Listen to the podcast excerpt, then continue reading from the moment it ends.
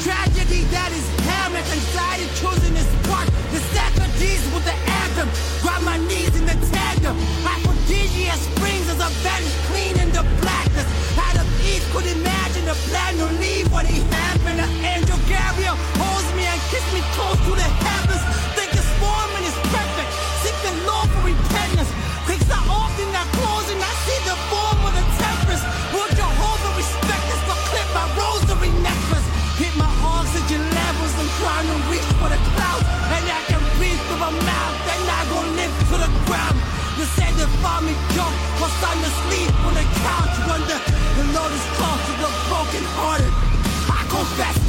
a mess.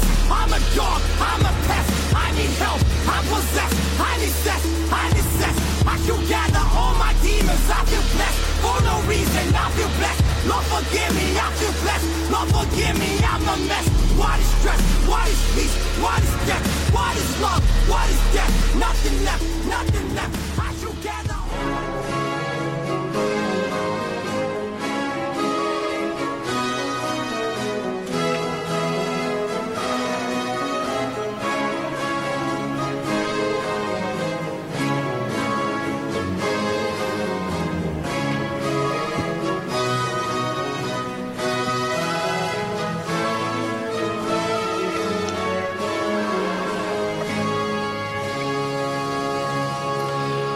Bonsoir à tous et à toutes. Bienvenue à 3600 secondes d'histoire. Vous êtes sur les ondes de 94 3. Mon nom est David Olivier. C'est moi qui vous accompagnerai tout au long de l'émission. Et ce soir, nous parlerons des transformations de la culture politique au Québec entre 1967 et 1982. Avant d'amorcer la discussion, je tiens euh, à souligner la présence en studio d'une nouvelle collaboratrice, Marie-André Tanguay. Salut! Allô? euh, écoute, toi, euh, tu es au euh, Bishop, euh, communément appelé, euh, donc baccalauréat intégré en sciences historiques et études patrimoniales. C'est bien ça, oui. Ici même à l'Université Laval. Alors, euh, ben, euh, tu te joins à l'équipe et euh, ce soir, tu seras là plutôt en, en- en observatrice, mais euh, n'hésite pas à, à- à intervenir si jamais tu as, des, t'as des, petites, des petites choses à dire. Pas de trouble avec ça. Puis, euh, ben, euh, je pense parler pour toute l'équipe en disant qu'on est très content de t'accueillir parmi nos rangs. Euh, mais voilà, donc on pourra t'entendre aussi euh, assez, euh, assez tôt, je pense, le 14 juin, Oui, c'est bien ça. Le 14 juin, je vais faire co-animation. avec Amy, notre collègue. Donc, tu seras entre bonnes mains à ce moment-là. Si tu le veux bien, passons à- à notre sujet de ce soir. Alors, je le disais, nous parlerons des transformations de la culture politique au Québec entre 1967 et 82. C'est le sujet que notre invité a étudié et euh, donc qui constitue l'objet de sa thèse de doctorat. Euh, Permettez-moi d'abord de l'accueillir. Il est à l'autre bout du fil, Antoine Brousseau, Desaunier. Bonsoir. Bonsoir, David. C'est euh, un plaisir de te recevoir. Très content euh, que tu aies accepté euh, mon invitation. Moi, j'attendais avec impatience la publication de cette thèse-là. J'en avais entendu parler un petit peu, ça m'intéressait énormément. Pour ceux qui ne te connaîtraient pas, Antoine, tu es titulaire d'un doctorat en histoire de l'université. Pardon? C'est ça. C'est ça. Oui, je connais ça voilà. Alors, euh, d'un doctorat, je le disais, titulaire d'un doctorat en histoire de l'Université du Québec à Montréal. Euh, donc, ta thèse soutenue en 2022, assez récemment, elle s'intitule Prendre la mesure du passé, la société civile, les élus et les transformations de la culture politique en regard des enjeux linguistiques et constitutionnels au Québec, 1967-1982. Un très long titre qui, a, euh, qui dit ce qu'il a à dire. Évidemment, euh, donc, on comprendra que tu te spécialises dans l'étude de l'histoire de la culture politique québécoise, particulièrement au 20e siècle. Et euh, donc, tes intérêts de recherche se concentrent autour du fédéralisme, du nationalisme, des mouvements sociaux à cette époque-là. Tu euh, poursuis également actuellement des études de post-doctorales à l'École nationale d'administration publique, l'ENAP, où euh, tu es euh, associé au groupe d'études et de recherche sur l'international et le Québec, le GERIC, dont la mission, je le précise, est de contribuer à l'avancement de la recherche, à la démocratisation du savoir et au débat public concernant les enjeux touchant l'international et le Québec. Ce soir, euh, nous resterons au Québec, mais on va quand même tenter de démocratiser un certain savoir, euh, celui développé dans le cadre de ta thèse de doctorat, Antoine. Euh, avant toute chose, Oui. j'aimerais Ben, qu'on... merci pour cette euh, présentation des plus exhaustives, euh, des inventions toutes les plus exactes les unes, exactes les unes que les autres. C'était, euh, c'était de mise, je pense. Euh, avant toute chose, j'aimerais qu'on précise un élément clé de la discussion euh, à venir, euh, Antoine. Oui. L'objectif de ta thèse, c'était d'évaluer les transformations de la culture politique québécoise. Qu'est-ce qu'on entend par culture politique? La culture politique, vous doutez que ça va au-delà du sens communément admis de la culture qui serait, euh, qui toucherait le monde des arts essentiellement. La culture, ici, on l'entend dans un sens anthropologique, Mm. au sens où euh, la culture, c'est l'ensemble des croyances, des normes, des valeurs, des représentations, représentations qui, on l'entend au sens où c'est une image textuelle, un texte, euh, une déclaration qui articule une réalité complexe. Mhm. Ben, toutes ces croyances, normes, valeurs, représentations, symboles, etc., qui soudent une communauté sur le plan politique. Alors, sur le plan politique. Euh, donc, cette culture politique-là, ce qui est intéressant de, ce qui intéressant de spécifier, c'est que, que je pense que tout le monde serait d'accord a priori avec ça en faisant cette discussion en tête, c'est qu'elle n'est pas né- nécessairement consensuelle à part entière. Euh, dans le, il n'est pas nécessairement co- consensuelle à part entière. Euh, puis c'est il y a des fractures dans cette culture politique-là au sein des symboles qu'on priorise. Puis la mise en opposition de ces symboles-là se regarde dans des luttes politiques pour impo- imposer des valeurs au reste de la communauté. Euh, donc, on s'en, on s'en sert essentiellement de la dimension symbolique de la lutte politique en étudiant la culture politique.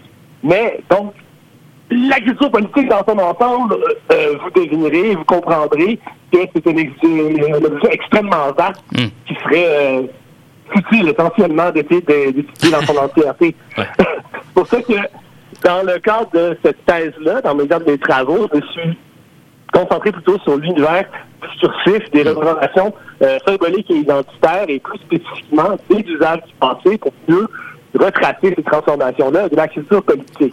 Donc le discours, le discours des représentants politiques, de la société civile, de, des acteurs finalement, et euh, donc les représentations qu'ils véhiculent dans ce discours-là, notamment des usages du passé. Qu'est-ce que c'est d'ailleurs les euh, usages du passé? Tu peux peut-être euh, dire un mot ben, là-dessus?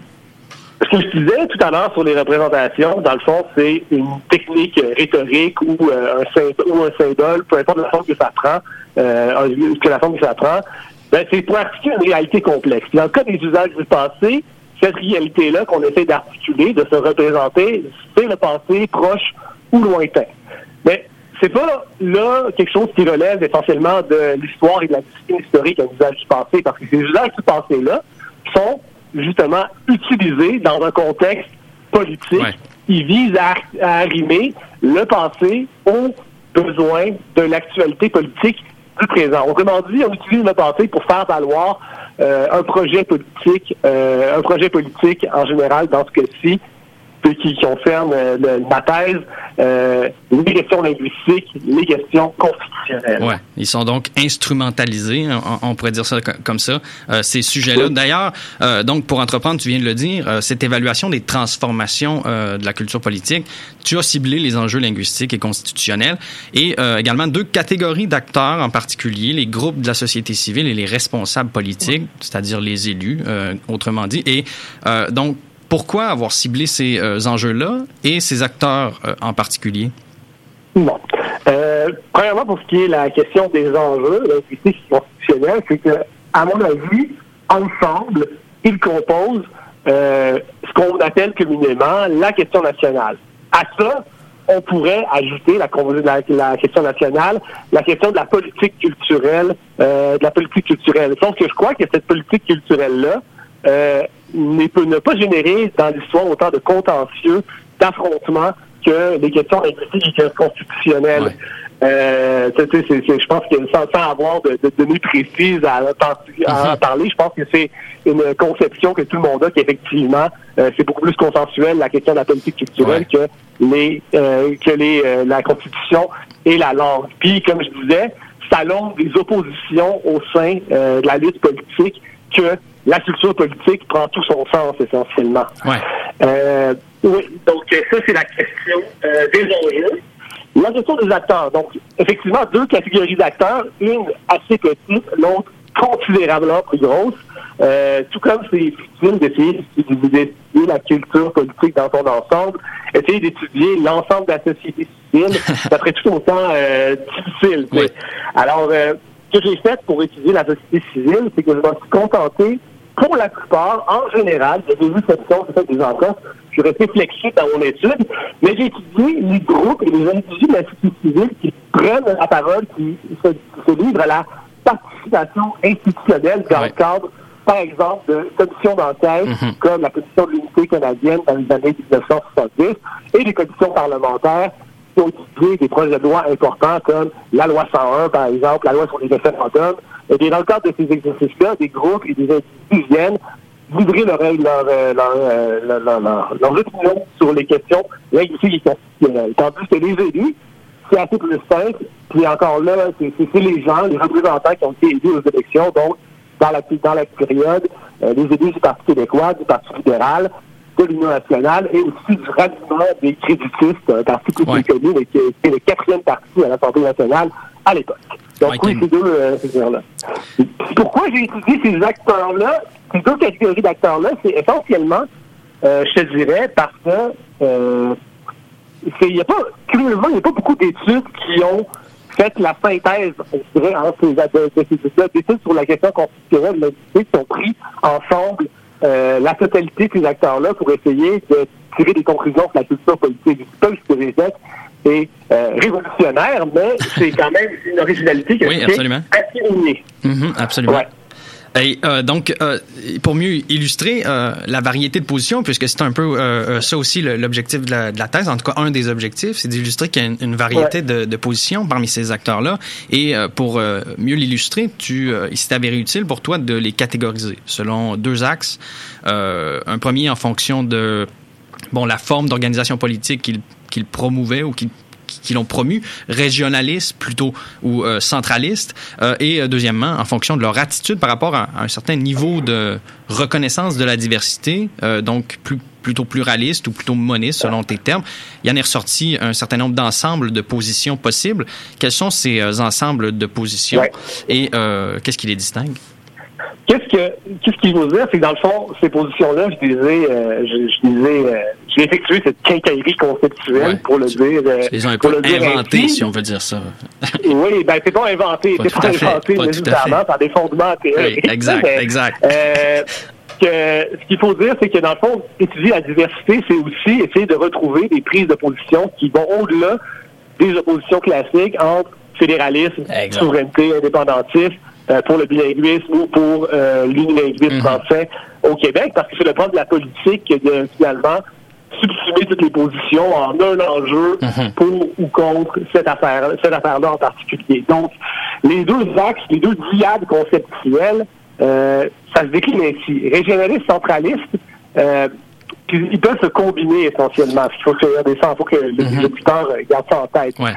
Le centraliste, c'est en gros, c'est ce qu'on pourrait dire, c'est que des gens qui, euh, qui, qui, qui, promeuvent un fédéralisme purement territorial, dans lequel il y aurait une communauté politique mononationale, donc pan-canadienne, c'est ça qu'on entendrait ouais. essentiellement, qui traiterait tous les partenaires de l'Union, de la Fédération canadienne, de manière égale. Toutes les provinces sont égales entre elles, et sans regard aux particularités de chacun, puis donc ça tiendrait aussi une supériorité morale aux institutions fédérales euh, commune. Donc, donc c'est ça. Cette position-là pourrait être poussée à l'extrême, puis euh, être, euh, puis, puis faire en sorte que des personnes pourraient être plutôt les tenants d'un État unitaire, transformer le Canada en État unitaire dans lequel il y a plus de division territoriale. Mm -hmm. À l'inverse, les plutôt propose un régime politique qui s'approcherait d'un fédéralisme communautarien, dualiste, euh, etc., dans lequel les entités fédérées ont la supériorité morale sur le gouvernement central, donc, on, on, parle souvent de...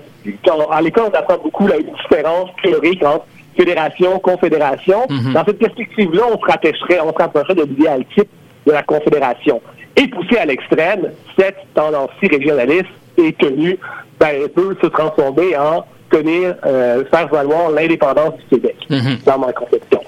Donc, ça, c'est les deux premières choses, l'organisation politique selon cet axe-là. Deuxièmement, l'axe pluraliste et moniste, c'est quelque chose qui traduit l'attitude des acteurs par rapport à la diversité, les deux niveaux de diversité. La diversité ethnoculturelle, euh, dans le fond, c'est un premier niveau de diversité, un, en fait, le, un niveau que d'aucuns diraient qu'il est superficiel. Dans le fond, être un tenant de la diversité ethnoculturelle, c'est favoriser l'élimination des obstacles dans le but d'intégrer les groupes ethnoculturels principalement issus de l'immigration. Mm -hmm. Dans cette question, dans cette perspective-là, tous les groupes sont égaux. Mais le deuxième niveau de diversité, la diversité profonde, euh, dans lequel les groupes nationaux minoritaires, le Québec, les Québécois, mm -hmm. les francophones du Québec, les différentes nations autochtones du Canada, ben, doivent être reconnus et avoir un certain degré d'autodétermination mm -hmm. pour qu'ils puissent s'accomplir politiquement. Donc, cet axe-ci, l'axe pluraliste fait référence à un pluralisme authentique qui prend en compte les deux niveaux de diversité. Donc, pas seulement euh, la diversité culturelle, mm -hmm. ou pas seulement la diversité profonde. Parce que la, le, le, vocable moniste, lui, peut vouloir dire deux choses dans le contexte canadien. Premièrement, que quelqu'un pourrait instrumentaliser la diversité ethnoculturelle pour nier les revendications des groupes issus de la diversité profonde, comme le faisait euh, notoire, notoire, notoirement mm -hmm. Pierre-Éliott Trudeau dans son action politique en regard de la question nationale. Mm -hmm. Ou à l'inverse, on peut articuler le langage de la diversité profonde, mais seulement pour le bénéfice, par exemple, dans le cas de la relation québécoise, niant de ce fait les revendications des anglophones et des groupes ethnoculturels. Donc, ces deux diades-là peuvent être combinés dans un, dans des, dans, sur un plan cartésien, sur lequel on peut discuter avec plus de nuances les positions des différents acteurs, qu'ils soient régionalistes, euh, régionalistes modistes, régionalistes euh, pluraliste, centraliste, moniste ou euh, centraliste, pluraliste. Alors, ça ressemble à ça, grosso modo. Puis si on était euh, dans une édition euh, plutôt télévisée, on pourrait avoir des belles images qui racontent ça, mais on fait confiance à l'imagination des Oui, c'est ça. Ça peut être dur à se figurer, mais on va essayer de clarifier ça au fil, euh, au fil de l'émission avec, Ouais. avec quelques exemples. Euh, on va passer tout de suite au premier, euh, au premier, euh, au premier bloc. Donc, on va parler de la, ce que tu as appelé le choc entre l'État et la société civile. Ça commence Oui. tout ça en 1967. Euh, bon, qu'est-ce qui motive la société, la société civile à se mobiliser et à prendre la parole, donc, à partir de 1967 en particulier? Ouais. Bon, premièrement, il faut noter que apparaît la Deuxième Guerre mondiale en Occident généralement, euh, à cause de la prospérité qui est entraînée par les États-providence, par, les, par, la, euh, par reconstruction en Europe. Euh, les mouvements sociaux qui se manifestent, qui ont se manifester de partout, se tournent plus autour de la revendication de meilleures conditions matérielles d'existence. On pense ici, par exemple, aux luttes syndicales du 19e siècle, mais pense plutôt sur l'actualisation, mais aussi des revendications euh, plus particulières. Aux États-Unis, on pense au Black Power, des revendications pour le droit civique et des Noirs. Au Québec, depuis les années 50, euh, on prend de plus en plus conscience de l'inégalité flagrante entre les Canadiens français, ce qu'on appelait à l'époque les Canadiens français, donc les Québécois et tous les autres, et les Canadiens anglais. Ce qui est intéressant de noter, c'est que cette inégalité-là, elle était bien. Ouais, la commission moyenne d'enquête, la, la commission de Randall Johnson, montrait bien en 1965 dans un rapport préliminaire que sur les 13 groupes ethniques identifiés au Canada, les Canadiens français étaient les 11e plus pauvres, seulement au-dessus des Italiens et évidemment des Autochtones.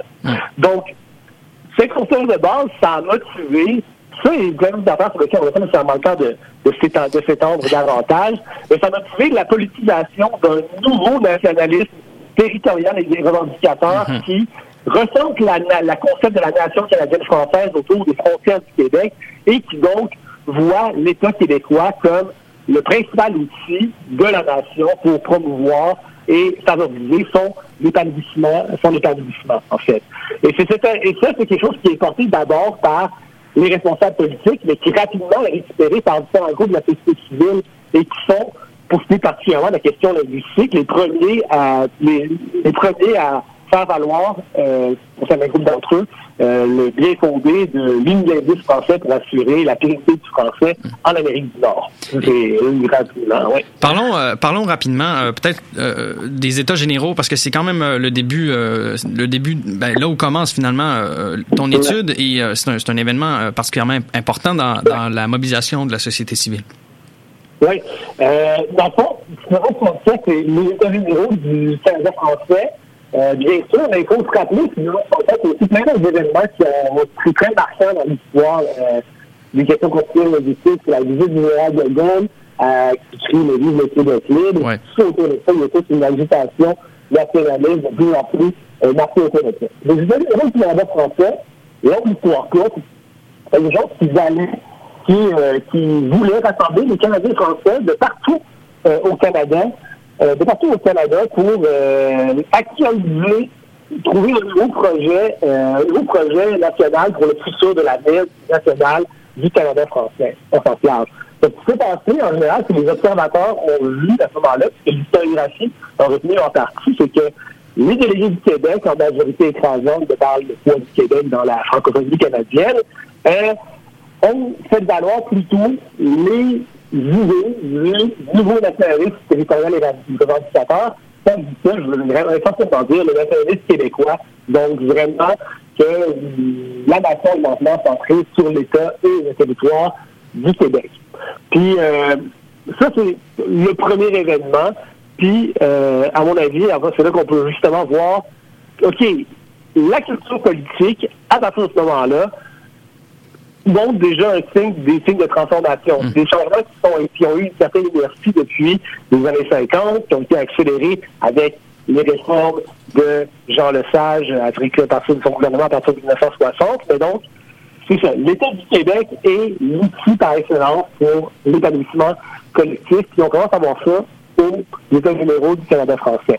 Puis dans la première partie, euh, dans la première partie, là, je, dirais, je pense qu'on peut pas, on n'a pas nécessairement le temps de parler en détail de tous ces événements. Non, euh, effectivement. Mais il y a, il y a, dans le fond, il y a d'autres événements comme la charte de Victoria, Mhm. qui est, euh, dans le fond, un événement important dans lequel il y a une tentative de rapatriement de la Constitution négociée entre tous les, euh, toutes les différentes provinces et le gouvernement fédéral, qui a finalement avorté, euh, avorté en raison de l'opposition du, Qué- de l'opposition du Québec.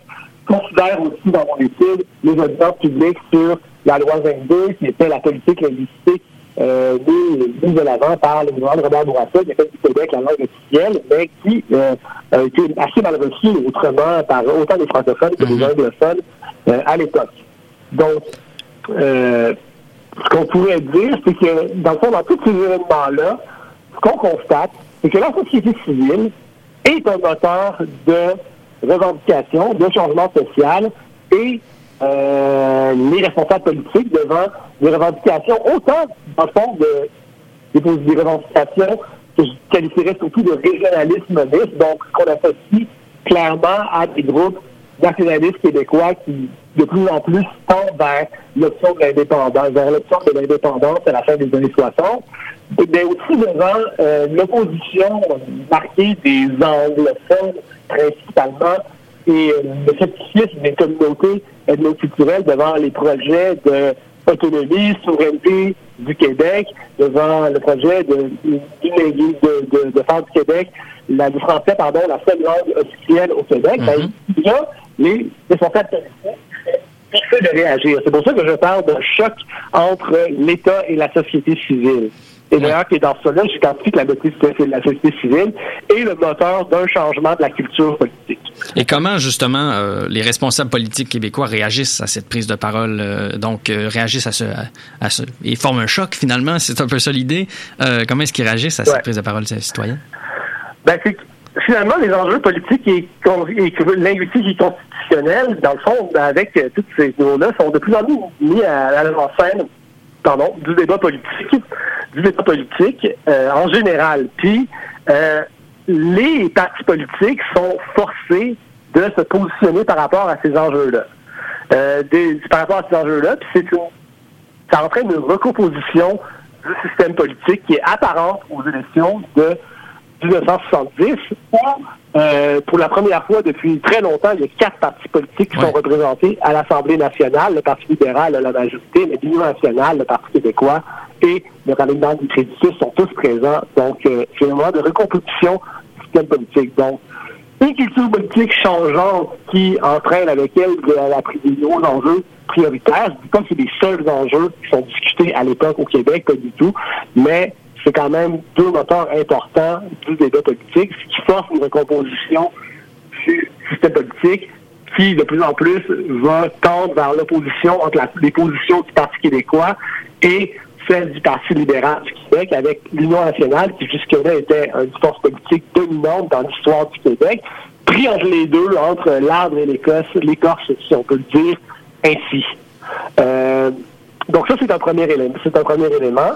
Puis concrètement, aussi sur le plan des politiques linguistiques, les, chaque parti politique va chercher à donner sa réponse euh, à la question linguistique, particulièrement après euh, ce que, que les émeutes de Saint-Léonard, où euh, il y a des euh, où il y a des, des, les- des parents au sein du- de, de- les deux partis politiques au sein d'élections scolaires se sont affrontés. Les parents francophones, Saint-Léonard, c'est dans le nord de Montréal, donc marqué par beaucoup de diversité euh, dans, dans sa population. Donc, les parents francophones ont pris le contrôle du conseil scolaire, euh, de la, du conseil scolaire, puis ont imposé le- la, la, la, la- l'enseignement unilingue en français. Des parents italiens ont, ont ouvert des classes clandestines pour continuer d'enseigner en anglais. Ça donné lieu à des manifestations, des émeutes. Ça a été qui a forcé euh, l'Union nationale, premièrement, à donner sa réponse avec le projet de loi 63, qui voulait surtout maintenir le statu quo euh, sans pas été, ça, a causé de l'insatisfaction chez les francophones.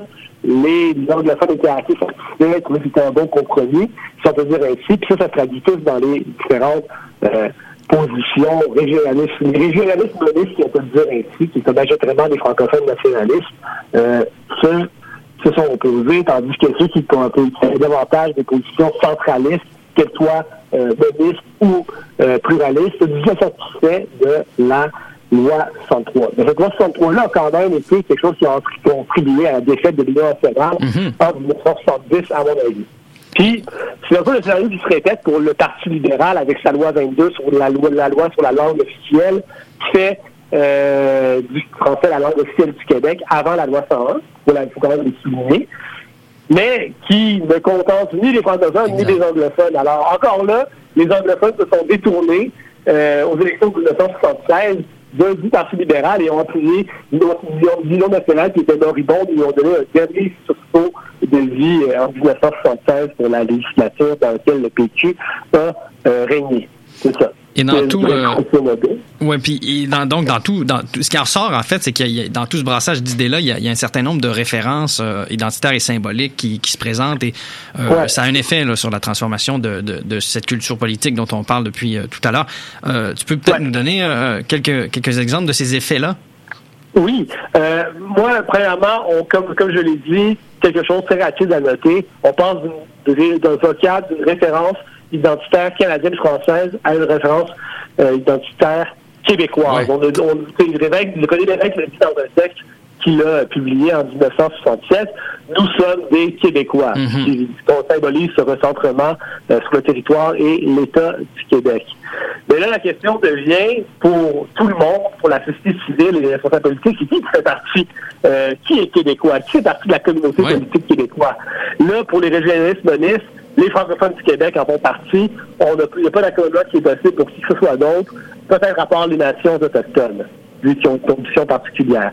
Aux régionalistes pluralistes, on est aussi favorable à une autonomie du Québec, mais on reconnaît euh, les anglophones une minorité historique comme une autre nation à part entière au Québec. Tandis que du côté centraliste, euh, chez ceux qui sont des centralistes monistes, la communauté québécoise, si elle existe, est fait partie de l'ensemble canadien.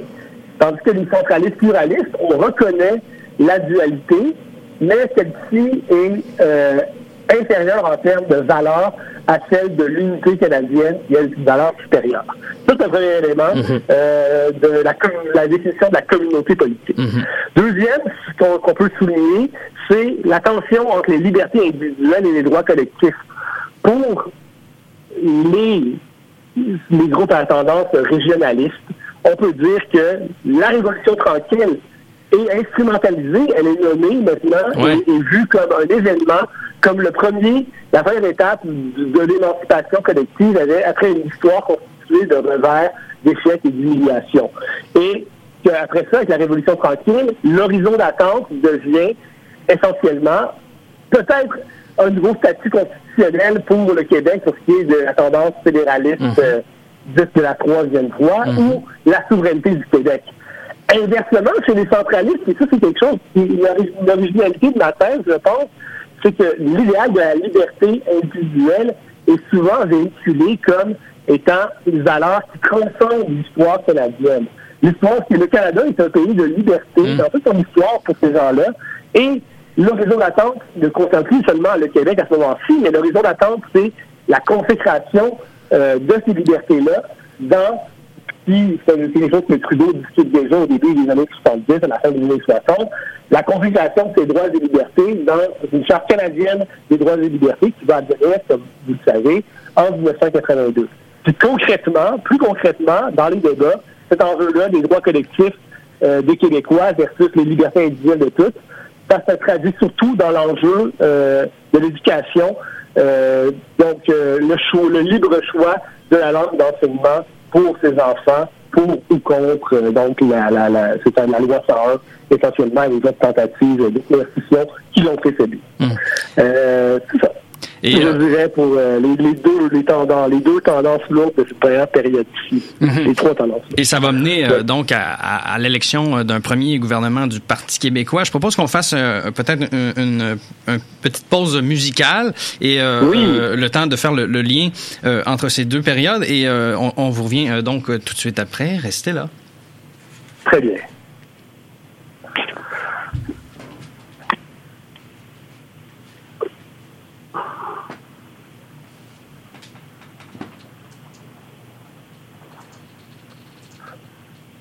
pause musicale. Je vais faire un petit pic. Bon, euh, ça, ça semble pas fonctionner. Je suis désolé. Euh, c'est la technique. Que voulez-vous Donc, euh, euh écoutez, euh, on va on va poursuivre. Il y a, a peut-être un petit un petit un petit un petit problème, mais bon, c'est pas plus grave. continuons. Ça, ça, ça, te va, Antoine? T'es pas trop Oui, pas de problème. Ça me ça me va. Je j'ai pas bougé. Parfait, excellent. Tout, désolé pour ça. écoutez, bon, ben, on en arrive justement à cette bataille du référendum parce que 1976, ça s'inscrit dans l'arrivée au pouvoir du PQ. En quoi, justement, l'arrivée euh, au pouvoir du euh, Parti québécois bouleverse euh, la position historique du Québec sur la question constitutionnelle, puisqu'on on parlait plutôt à, cette époque-là, donc d'une position qui était en continuité avec avec le passé, donc d'une forme de nouvelle, une, une, formule nouvelle pour la Constitution canadienne qui bénéficie au Québec. En quoi, donc, l'arrivée du PQ bouleverse la position historique du Québec? On peut dire que la position historique du Québec, elle s'établit progressivement dans les années 60. Mhm. Puis, on parle essentiellement que la position du Québec, c'est préalablement au rapatriement de la Constitution souhaité par l'ensemble de la classe politique canadienne, il faut que le Québec ait des garanties constitutionnelles sur un nouveau partage des pouvoirs qui irait euh, à sa faveur. Un partage des pouvoirs constitutionnels que le Québec juge avoir besoin pour assurer sa mission de l'épanouissement de la nation euh, québécoise. Donc, ça peut autant s'incarner dans un fédéralisme renouvelé que dans un fédéralisme dans l'indépendance. Mais pour le Parti libéral du Québec, la position du PQ est euh, essentiellement que la position, la, faire de la souveraineté association, ça s'incarne en trahison euh, de cette position constitutionnelle-ci. Et le, Québec, le Parti québécois s'en défend bien, juge que c'est la suite logique après tous les échecs répétés qu'ont subi les gouvernements libéraux et unionistes qui l'ont précédé. Euh, ce qui est intéressant dans tout ça, c'est qu'au Parti libéral du Québec, Claude Ryan est le nouveau chef après que Robert Bourassa ait quitté euh, le parti. Claude Ryan, lui, est un historien de formation, donc il est aussi un friand d'usage du passé à ce moment-ci. Il accuse, euh, dans, toute, dans toute la même logique, d'avoir trahi la position euh, historique du Québec, mais aussi le PQ de faire un détournement de l'histoire à travers sa propre version euh, du passé. Puis, euh, dans le contexte où Claude Ryan commente un document gouvernemental qui montre la position euh, de, la souveraineté association comme étant la, comme étant une position pour faire une nouvelle association d'égal à égal, dans mm-hmm. lequel le document revient sur l'histoire canadienne. Claude Ryan, en constatant que le PQ mentionne pas certaines, certains faits marquants de l'histoire politique canadienne, euh, comme euh, l'acquisition du gouvernement responsable en 1848. Claude Ryan dit, évidemment, les auteurs béotiens de ce texte de propagande gouvernementale ne connaissent pas un mot de l'existence de La Fontaine et de Baldwin. La mm. Fontaine et Baldwin étaient les deux euh, hommes politiques qui ont fait, sous lesquels on a eu l'avènement du gouvernement responsable au Canada. Donc ça, c'est une des choses intéressantes dans la nouvelle joute politique que le PQ a pris l'initiative du débat constitutionnel. Euh, constitutionnel. Oui, on voit un, bel usage du passé ici de la part de, Ryan. Et euh, donc, l'arrivée du PQ aussi, c'est euh, la question linguistique qui, qui prend le haut du pavé. Quel rôle joue cette question linguistique dans la polarisation à ce moment-là de la question nationale, donc durant cette période-là de, du gouvernement péquiste? Ce qui est, euh, ce que j'ai pas mentionné, mais qui est à l'œuvre depuis le début de la période, c'est que la question linguistique et la question constitutionnelle sont a priori considérées comme séparément. Mais plus ça avance, plus on part, on commence avec les États généraux du Canada français, où carrément, c'est pas la même chose du tout dans l'esprit des délégués, de ce que j'ai relevé dans les euh, procès-verbaux euh, du euh, dans les comptes rendus des États généraux euh, du Canada français. Mais avec la loi 22, puis là, avec la Charte de Victoria, on commence à voir que quand les jugeants parlent d'une question ou de l'autre, on utilise de plus en plus le même registre rhétorique, euh, surtout dans le cas des, euh, des, des, acteurs qui ont des positions euh, régionalistes monistes. On fond surtout sur l'idée selon laquelle 1867, c'est le moment où ça a été créé par un pacte entre les deux fondateurs canadien français et anglais, et que c'est l'esprit de l'édition 67, c'est l'égalité entre les deux codes fondateurs-ci. Donc, puis après, selon la position politique qu'on a dans le moment, qu'elle soit euh, favorable ou à l'unilinguisme ou à la souveraineté, l'indépendance, le fédéralisme, c'est que peu importe, c'est ça, on utilise de plus en plus même registre rhétorique. Donc, dans l'esprit de Camille Lorrain, le concepteur de la loi 101, c'est très, très, très, très clair dans son discours où il présente le projet de loi 1 que quand il parle de la question linguistique et la question, il parle aussi de la constitution constitutionnelle et c'est une même question mhm. nationale. Je cite un passage marquant. Le Québec se doit de parachever sur tous les plans la nation qu'il constitue, de se donner des pouvoirs et des ressources qui lui sont nécessaires à cet effet et de rechercher avec la nation voisine sur la base de l'intérêt et l'amitié les meilleures relations et accords possibles. Là, il parle de la loi 101, mais clairement, il aurait parlé de la Constitution mhm. et de l'avenir politique également. Donc, c'est le premier geste à poser. Quand la langue est le fondement même d'un peuple, dit-il, c'est par quoi il, reconnaît, il se reconnaît et il est reconnu qui s'enracine dans son être et lui permet d'exprimer son identité. Tout ça en présentant le projet de loi 1 qui va être transformé en loi 101 par après.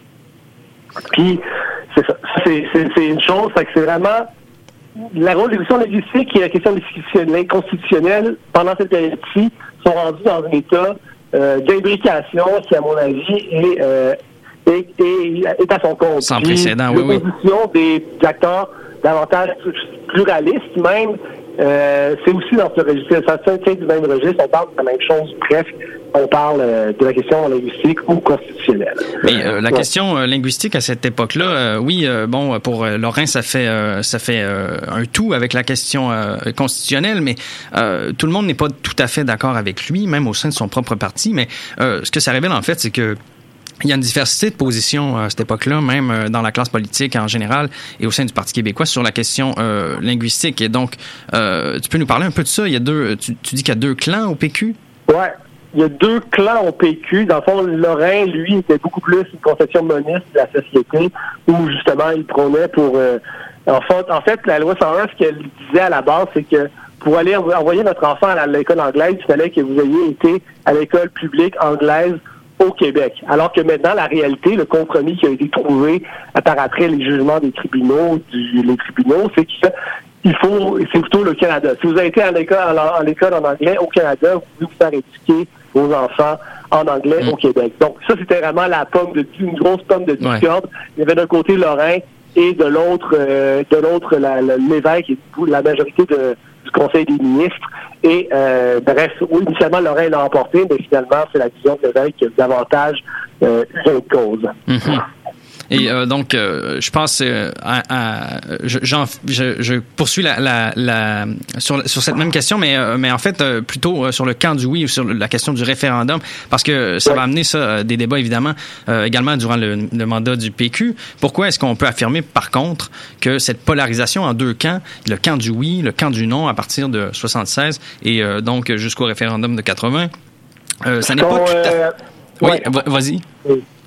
Oui, c'est ça. C'est, c'est comme je disais, c'est le propre de la politique de prendre des enjeux et de les subsumer en deux options, le oui ou le non. Mais même au sein du camp du oui, on a des nationalistes de droite, on a des indépendantistes de gauche qui sont bien forts sur les théories de la décolonisation, etc. Dans le camp du non, on a des fédéralistes trudeauistes, donc des centralistes monistes, et d'autres fédéralistes qui prônent la troisième fois, donc plutôt des positions régionalistes pluraristes. Mais ce qu'on a fait beaucoup, qui est comme la tendance lourde de cette période-ci, c'est que l'idéal entre des, des deux de l'égalité entre les deux fondateurs pendant cette période-là, que la polarisation entre le oui et le non du bas, c'est de plus en plus contesté par des groupes qui n'ont pas beaucoup été étudiés euh, dans euh, l'historiographie. Euh, on a tendance, par exemple, pour les communautés ethnoculturelles, à toutes les mettre dans le même panier en disant qu'ils sont opposés aux revendications québécoises, sont fédéralistes, sont euh, pour le bilinguisme en général.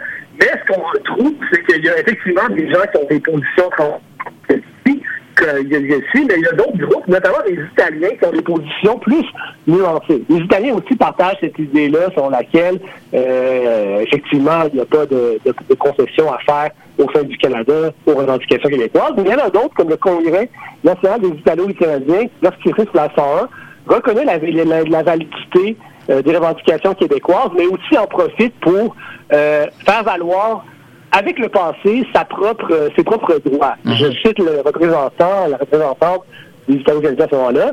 Notre communauté n'est plus une communauté d'immigrants. En effet, nous sommes depuis longtemps bien établis et enracinés au Québec. Nous sommes des Québécois, soit par naissance ou par un libre choix de faire du Québec notre pays. Nous avons dans le passé participer à bâtir un Québec plus fort et nous continuerons de l'avenir à bâtir ensemble un Québec encore plus fort. En tant que communauté active dans la société québécoise, nous n'acceptons pas la discrimination, l'intolérance et la coercition qui se retrouvent dans le projet de loi. Donc, c'est la question linguistique, mais c'est des attitudes qu'on trouve aussi dans le débat sur les questions constitutionnelles assez position nuancée de la part de différents groupes ethno-culturels. Il y a évidemment les Autochtones qui commencent à prendre la parole. Mm-hmm. euh, dans les années 70, au Québec en particulier, après les accords de la baie où il y a des institutions qui sont créées, des associations, des représentants, surtout des Inuits qui viennent dire. Et le message des Autochtones, c'est essentiellement de dire, écoutez, euh, puis là je vais paraphraser, puis simplifier ou réduire à la fin des citations, la théorie de l'égalité des deux clubs fondateurs, c'est complètement bidon, parce que nous, on était là avant, essentiellement. Et, on était là avant, puis on est un peuple fondateur, peut-être pas de la langue constitutionnelle de 1867, mais euh, de, de, de, du Canada, des premiers habitants, certainement. Mhm. Et ça vient ajouter euh, justement euh, une, dimension supplémentaire à, la, la, notion de bon de binationalité, parce que avec les autochtones, ben, on, on comprend bien qu'il n'y a pas seulement deux nations deux nations sur le territoire. Donc, ça vient, euh, ça vient ajouter une dimension euh, peut-être multinationale. On pourra peut-être y revenir en, conclusion. Euh, juste le temps de dire que, bon, il y a évidemment, on, on, sait la suite de l'histoire. Il y a le camp du oui qui, qui, qui c'est un échec. Le référendum pour lui, évidemment, le camp du non va l'emporter. En 80, c'est pourtant c'est le PQ qui avait peut-être le le message le plus cohérent, on peut être d'accord ou pas, là, mais c'est-à-dire euh, il y a quand même une cohérence dans le discours du PQ, alors que le PLQ était peut-être un peu plus ambigu ou plus diversifié, peut-être aussi en, termes de position. Euh, donc cette victoire du non, ça permet à Pierre-Éliott Trudeau de reprendre l'initiative du débat euh, constitutionnel et d'amorcer le processus qui mènera ultimement au rapatriement de la Constitution en 1982. Comment réagit d'abord la société civile québécoise au projet de rapatriement de la Constitution euh, par Trudeau? Euh, ben, il y a une chose qui est intéressante que j'ai souligné, c'est que, dans le fond, l'historiographie c'est plutôt que le camp du oui, que les souverainistes, que les différents groupes nationalistes sont démobilisés, découragés par l'échec hmm. de la souveraineté euh, association. Mais moi, ce que j'ai relevé, ce que j'ai relevé, c'est qu'au contraire, euh, le Grand Parti québécois, dans sa tentative de lutter contre le projet de rapatriement de Trudeau et de tenter de jouer le jeu du fédéralisme renouvelé, mobilise beaucoup les groupes euh, de la société civile qui partageaient ces positions dans le cadre de commissions parlementaires pour venir euh, contester le, la, la, position de Trudeau. Et qu'au contraire, je trouve que c'est davantage les acteurs que j'identifiais avec des positions davantage centralistes qui, eux, sont beaucoup plus démobilisés. La menace séparatiste étant conjurée, bien, on n'a plus vraiment de raison de venir, euh, se, de, se mobiliser pour discuter de l'avenir du mhm. Canada, puisque celui-ci est bien assuré euh, à ce moment-ci, étant donné l'échec du référendum. Et donc, il y, a, quand même un certain nombre de, de transformations qui sont perceptibles dans notamment les usages du passé, euh, les, représentations symboliques et identitaires. Parmi ces groupes-là qui, euh, néanmoins, se positionnent, il y en a quand même un certain nombre qui se positionnent. Euh, donc, quelles sont ces transformations qui sont perceptibles? Est-ce que tu as des exemples à, nous donner? Oui.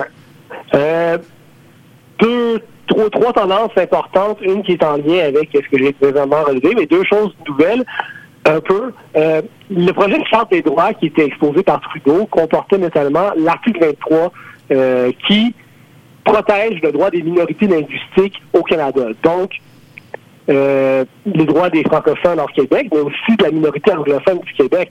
Et ça, ce que les, euh, le, Parti québécois et des gens, les gens qui, les groupes, qui, les individus de la tendance régionaliste mm voyaient, c'est que c'était, ça mettait en péril la souveraineté, la souveraineté du Québec, la souveraineté dans son champ de compétences de décider de ses propres droits linguistiques. Et ça, ça a été, c'est quelque chose qui, à mon avis, lie encore plus l'enjeu constitutionnel à l'enjeu linguistique. Absolument.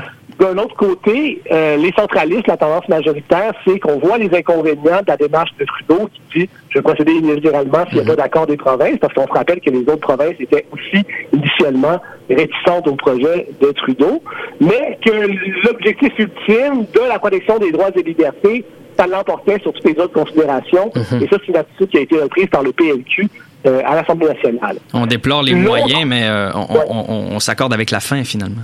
Oui, c'est ça. La fin justifie les moyens, dans une certaine mesure, comme on pourrait le dire comme ça.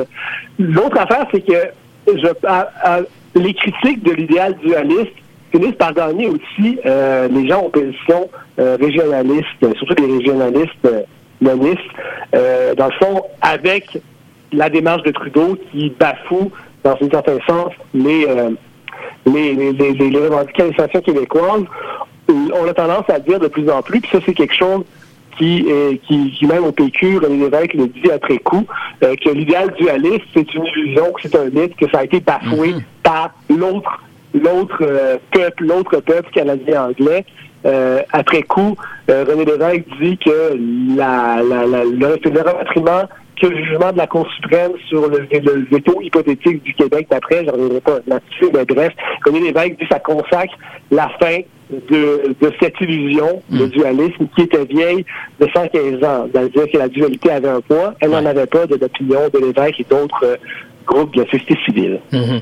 Et donc, les euh, responsables politiques, cette fois, reprennent également euh, un certain nombre de valeurs et de représentations véhiculées par la société civile à ce moment-là, euh, du moins ceux qui prennent position. ça leur permet d'établir, bon, une forme de consensus très, très fragile, peut-être à l'Assemblée nationale, contre la démarche unilatérale de Trudeau. quelles sont ces valeurs-là qui sont reprises, donc instrumentalisées, pourrait-on dire, par les responsables politiques à ce moment-là?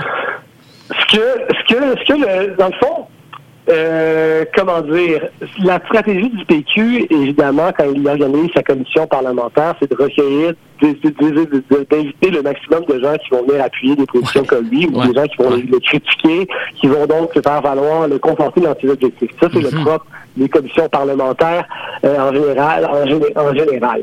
Euh, ce qui est intéressant, c'est que la stratégie, c'est comment la stratégie du PQ veut tenter de rallier le PLQ à des motions unanimes pour dénoncer le projet de rapatriement. Euh, c'est la technique qui a été effectuée. ça, ça s'incarne à travers, ça c'est en lien avec la déliquescence de l'idéal dualiste.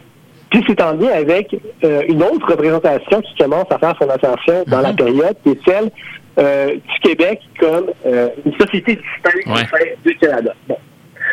Société distincte, tout le monde a entendu, tout le monde mm-hmm. ça, tout le monde s'entend de dire que c'est comme un peu une donnée implicite du nationalisme québécois en général. Sauf que moi, ce que je trouve, ce que j'ai détecté, ce que j'ai trouvé, c'est que le terme société distincte utilisé comme une référence identitaire, ça devient une réalité politique dans ces années-là.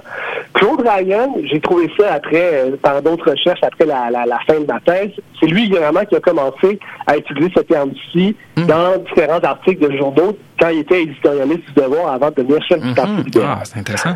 Puis, Là, ce qui a fait Claude Ryan, c'est que quand, en 1969-80, le Parti libéral a préparé une politique constitutionnelle pour opposer à celle du euh, Parti québécois, ce qu'on a appelé le livre beige, mm-hmm. opposé au livre blanc, c'est que là-dedans, il a couché l'expression société distincte, dans le fond écrit noir sur blanc, dans un programme politique. Mm-hmm.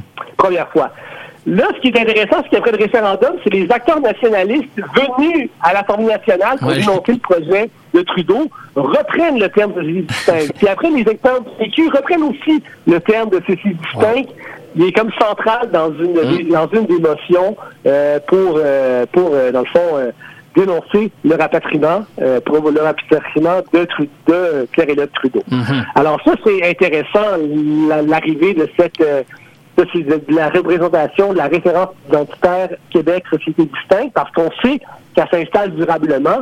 C'est repris des années plus tard par Robert Bourassa de retour au mhm. pouvoir dans le contexte de la négociation de l'accord du Lac-Mead. L'accord du Lac-Mead reconnaissait dans la Constitution, dans son préambule, le caractère distinct de la société québécoise. Mhm. Après, ça a évidemment pas fonctionné, ça s'est transformé, mais ça, c'est intéressant de noter ça, d'avoir retracé l'origine de cette euh, référence identitaire. C'est quand même euh, curieux parce que venant de Ryan, qui, bon, société distincte, évidemment, ça fait plutôt régionaliste, plutôt euh, décentralisé. Ou bon, et pourtant, le PLQ, sous sa gouverne, ou tu me corrigeras si je me trompe, mais bon, il y a un virage qui se fait au PLQ là, à ce moment-là, notamment suite à ce qu'on a appelé la nuit des longs couteaux, donc après le, le, rapatriement de la Constitution de manière unilatérale, ou en tout cas sans l'accord du Québec.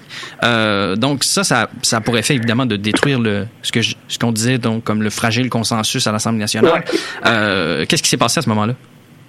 Euh, ce que je dirais rapidement, c'est que, premièrement, le PLQ trouvait que le PQ n'avait pas la légitimité de négocier le renouvellement du fédéralisme Ouais. dans ça. Puisqu'il avait Quand perdu le- son le- référendum. Oui, oui, c'est ça. Ouais.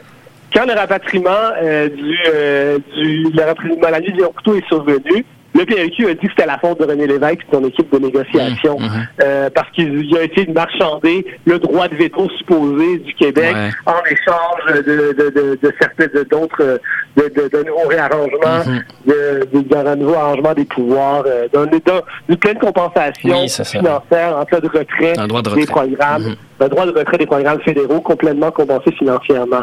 Et euh, ce qu'on voit à ce moment-là, c'est que dans une lutte partisane aussi dans le contexte de ça, c'est le rôle de l'opposition de s'opposer aux positions du gouvernement. Ben quand même, le PLQ a cessé de faire référence avec euh, au principe qui soutenait une troisième voie dans le livre beige, qui était écrit noir sur blanc dans le livre beige plutôt, au profit de l'exaltation de la liberté promue par la charte, Mhm. euh, la charte canadienne. Donc, comme les groupes centralistes. Donc, autrement dit, si je peux euh, changer le sens d'une expression, d'une maxime populaire, les babines ont pas suivi les crayons dans Oui. ce cas-ci. Ça donne un peu raison à ceux qui accusent le PLQ, à mon avis, de perfidie en matière constitutionnelle, d'avoir toujours cherché à tromper les Québécois. Je dis pas que c'est nécessairement tout le temps le cas, mais il y a des, des épisodes dans l'histoire que c'est euh, certainement ça a été fait de la part des politiques du PLQ. Voilà, voilà pour l'éditorial du soir.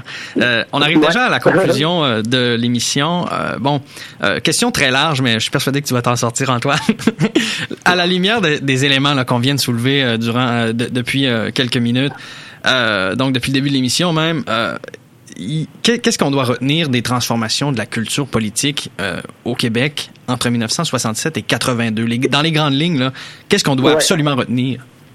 Tout rapidement, je l'ai déjà mentionné tout au long de, la, de, cette, de cet entretien, l'imbrication linguistique et des enjeux linguistiques et constitutionnels, euh, les débats autour de la conception de la communauté politique et l'opposition entre la liberté individuelle et les droits collectifs des Québécois, la déliquescence de l'idéal dualiste de la part de plein de groupes de la société, autochtones, communautés ethnoculturelles, même les euh, nationalistes, et le remplacement de cette représentation structurante qui était l'égalité entre les postes fondateurs par euh, celui de une nouvelle représentation, qui représente mieux la réalité québécoise, celle de la société distincte.